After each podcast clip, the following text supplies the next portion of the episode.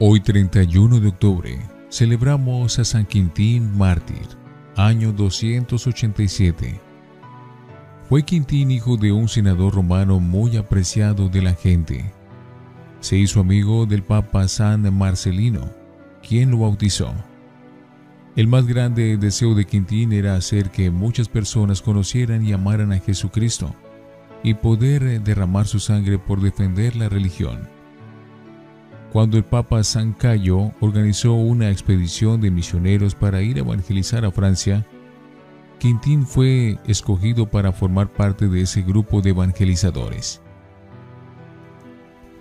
Dirigido por el jefe de la misión, San Luciano, fue enviado Quintín a la ciudad de Amiens, la cual ya había sido evangelizada en otros tiempos por San Fermín, por lo cual hubo un nutrido grupo de cristianos que le ayudaron allí a extender la religión. Quintín y sus compañeros se dedicaron con tan grande entusiasmo a predicar que muy pronto, ya en Amiens, hubo una de las iglesias locales más fervorosas del país. El don de sanación. Nuestro santo había recibido de Dios el don de sanación y así al imponer las manos lograba la curación de ciegos, mudos, paralíticos y demás enfermos.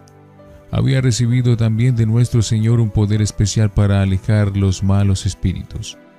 Y eran muchas las personas que se veían libres de los ataques del diablo al recibir la bendición de San Quintín. Esto atraía más y más fieles a la religión verdadera.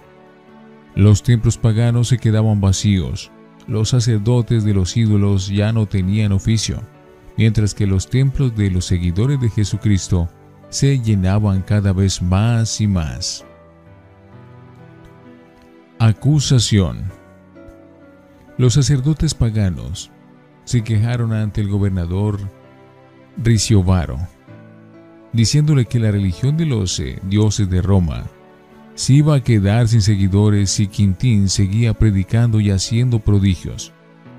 Riciovaro, que conocía a la noble familia de nuestro santo, lo llamó y le echó en cara que un hijo de tan famoso senador romano se dedicara a propagar la religión de un crucificado.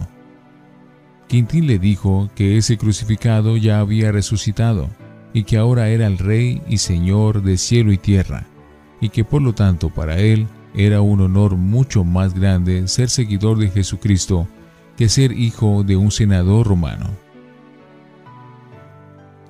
El martirio. El gobernador hizo azotar muy cruelmente a Quintín y encerrarlo en un oscuro calabozo, amarrado, con fuertes cadenas.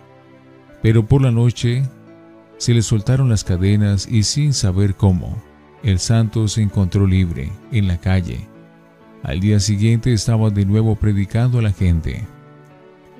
Entonces el gobernador lo mandó poner preso otra vez y después de atormentarlo con terribles torturas, mandó que le cortaran la cabeza.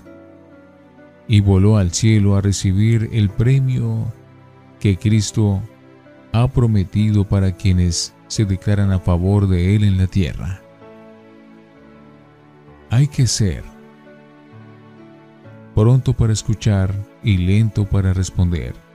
Sirásida 5:11 Palabra de Dios, te alabamos Señor. San Quintín, ruega por nosotros.